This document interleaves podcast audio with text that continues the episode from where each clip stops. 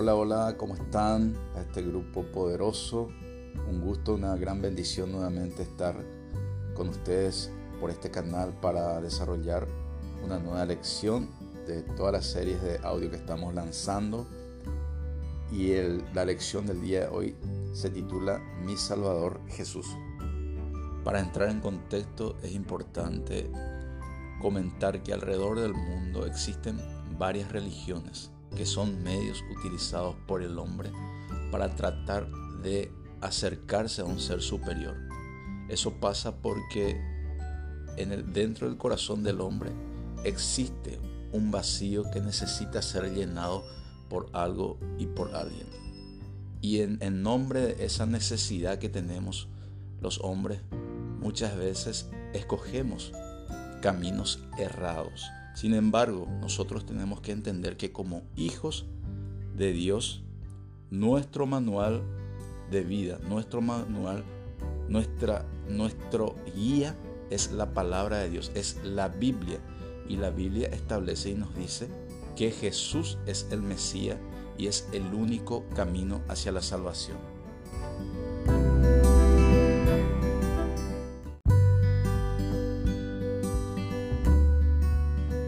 Vamos a aprovechar este momento y en actitud de reverencia y adoración a nuestro Creador, vamos a ofrecerle este tiempo que vamos a estar estudiando su palabra. Amado Dios, gracias por, este, por esta oportunidad de venir, Señor, a capacitarnos en tu palabra. Te pido, Espíritu Santo, que tú puedas fluir, Señor, a través de este material, de este audio, Señor, para que pueda ministrar los corazones de cada una de las personas que vamos a estar conectados, Señor, a este audio. Padre Santo, Señor, revélanos la verdadera magnitud de nuestro Salvador Jesús, Señor, y que nosotros podamos entender, Señor, y tener el conocimiento y el entendimiento de la verdad de la palabra, Señor. Señor, cancelamos toda distracción que quiera venir en este tiempo y declaramos, Señor, que hoy vamos a salir confrontados por tu verdad, Señor. A ti te damos la gloria y la honra en el nombre de Jesús. Amén.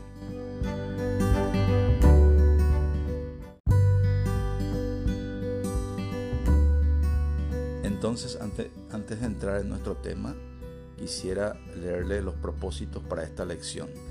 Dice el número uno, sepamos las consecuencias y el precio del pecado. El siguiente dice, tengamos a Jesús como único Salvador. Hay que grabar eso, único Salvador. El siguiente, valoremos el sacrificio de Jesús realizado en la cruz. Y por último, sepamos mantener firme nuestra fe en Cristo. Nuestro versículo clave del día de hoy está en el libro de los Hechos, capítulo 4, versículo 12, y dice así, en ningún otro hay salvación porque no hay otro nombre bajo el cielo dado a los hombres en que podamos ser salvos. En este primer punto vamos a hablar acerca de las consecuencias del pecado y el alto precio que se tuvo que pagar para poder restituir el diseño original del hombre. Para entender este punto de la lección, vayamos al libro de Génesis, donde en el capítulo 1 está narrado todo el proceso de la creación. En el capítulo 3 habla acerca de la caída del hombre, en donde Adán y Eva cayeron y fueron engañados por la serpiente. Entonces cayeron en pecado y a partir de ahí se corta la relación de Dios y se altera el propósito original de, de la creación de la humanidad. Entonces Dios a partir de ahí tuvo que preparar un plan B para poder restaurar esa relación que se había quebrado en Génesis 3. ¿Y cómo lo hizo? Le envió a su Hijo unigénito, Jesús, para que venga a hacer la obra en la cruz del Calvario, en donde Jesús conquistó la victoria y sacó el peso que teníamos encima, que era la condenación eterna sobre la humanidad. Entonces, por medio de esa obra perfecta, nosotros tenemos el acceso nuevamente y podemos volver a reconectarnos con nuestro Creador. Por eso esto se resume en un versículo que está en 1 Timoteo 2.5 que dice así, porque hay un solo Dios y un solo mediador entre Dios y los hombres, Jesucristo hombre. ¿Por qué? Porque fue Jesús el que vino a morir por vos y por mí, y es el único que venció a la muerte. Es el único que resucitó después de tres días y hoy día está sentado en el cielo y por medio de la fe en esa obra que Él hizo, nosotros tenemos acceso nuevamente a nuestro Creador, a nuestro Padre Celestial.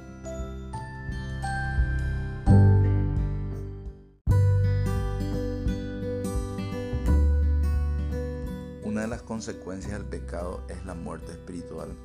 Y esto está escrito en Romanos 6:23 de esta forma. Porque la paga del pecado es muerte, mas la dádiva de Dios es vida eterna en Cristo Jesús, Señor nuestro. ¿Cómo podemos entender esto? Cuando el hombre cae en pecado, dice la palabra de Dios que estamos destituidos de la gloria de Dios. Porque Dios y el, y el pecado no pueden estar juntos. Entonces el pecado nos separa de Dios. Podemos ilustrar esto con un ejemplo sencillo. Si yo agarro y arranco una planta de la tierra y ustedes comienzan a observar, quizás al instante no pasa nada con esa planta. Puede pasar media hora, una hora, dos horas y quizás esa planta esté intacto todavía. Pero puede pasar 6, 8, 12 y van a ver que esa planta comienza a marchitarse de a poco, a apagarse de a poco. Ese mismo fenómeno ocurre en nuestras vidas cuando nosotros comenzamos a caer en pecado y nos separamos de nuestro Creador. ¿Por qué sucede eso? Porque el hombre no fue diseñado como para vivir independiente de su fuente, independiente de su Creador, que es Dios. Otra de las consecuencias del pecado es la muerte física. Y acá es importante entender que dentro de los propósitos originales de Dios en la creación de la humanidad, no estaba previsto la muerte física. La transposición de nuestro cuerpo se iba a hacer de otra forma, seguramente. Esta muerte física vino como consecuencia de la caída del hombre en el capítulo 3 de Génesis. A continuación entonces hablamos del plan de salvación para el hombre. Cuando el hombre cae en pecado en el capítulo 3 de Génesis, inmediatamente Dios ya tenía preparado el plan B y esto, esto podemos ver en el versículo Génesis 3.15 que dice de esta forma, y pondré enemistad entre ti y la mujer, y entre tu simiente y la simiente suya. Esta te herirá en la cabeza y tú le herirás en el calcañar. Estaba hablando ya que por medio de la mujer iba a venir el Mesías que iba a conquistar la victoria sobre la muerte en la cruz. De eso estaba hablando este versículo.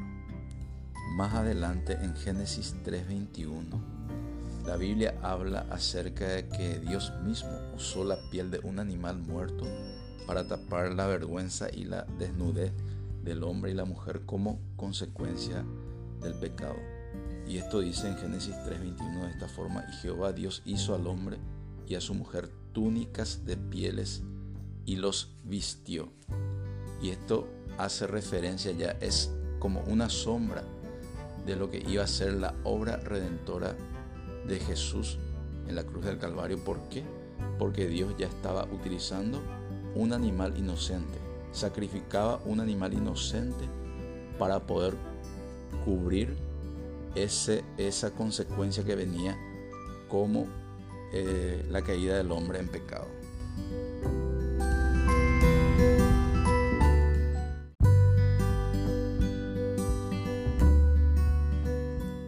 A continuación entonces vamos a hablar acerca de la provisión del Cordero Perfecto.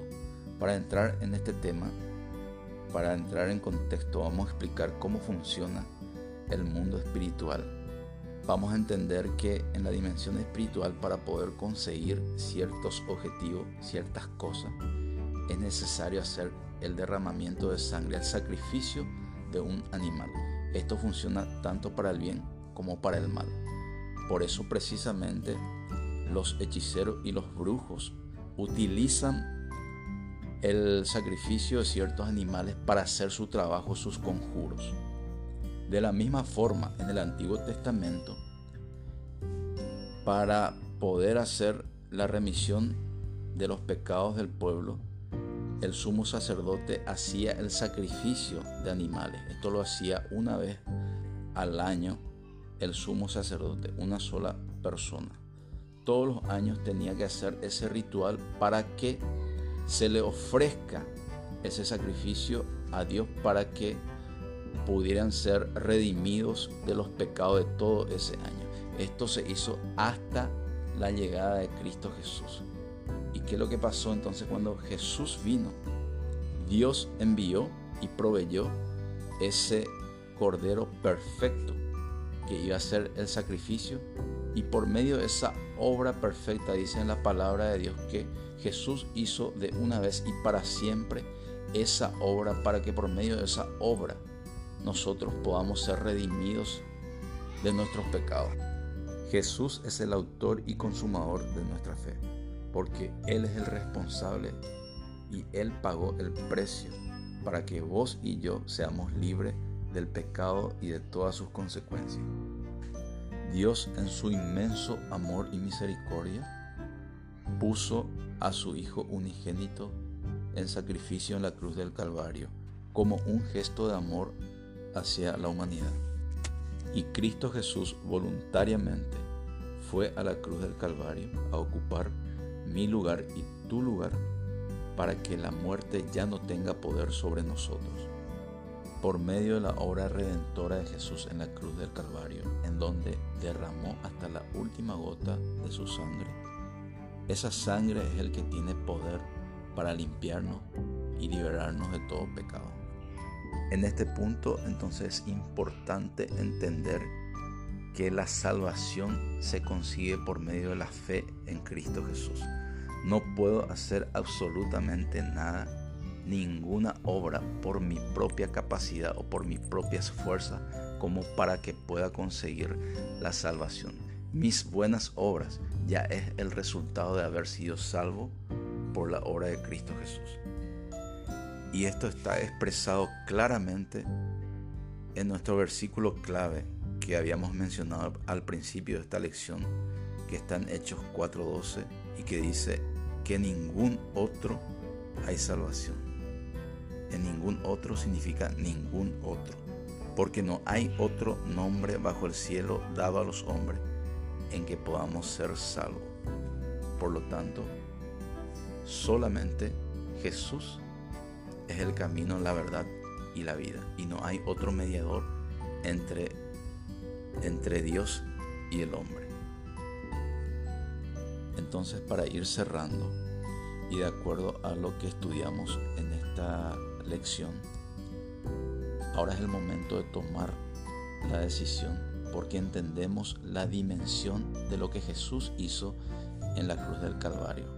Entonces, como hijos de Dios, tomemos la decisión de llevar una vida que agrade a nuestro Creador por medio de la obediencia en la palabra de Dios, en los mandamientos establecidos en la palabra de Dios. Y poniendo los ojos en Jesús, que es el autor y consumador de nuestra fe, entonces podamos avanzar en la carrera que tenemos por delante. Bien, llegamos de esta forma al final de nuestra lección. Espero que hayan fijado los puntos principales y que en este momento ustedes tengan una revelación clara de la obra redentora de Jesús en la cruz del Calvario. Nos encontramos en la próxima lección entonces por este mismo canal. Bendiciones a todos, chao chao.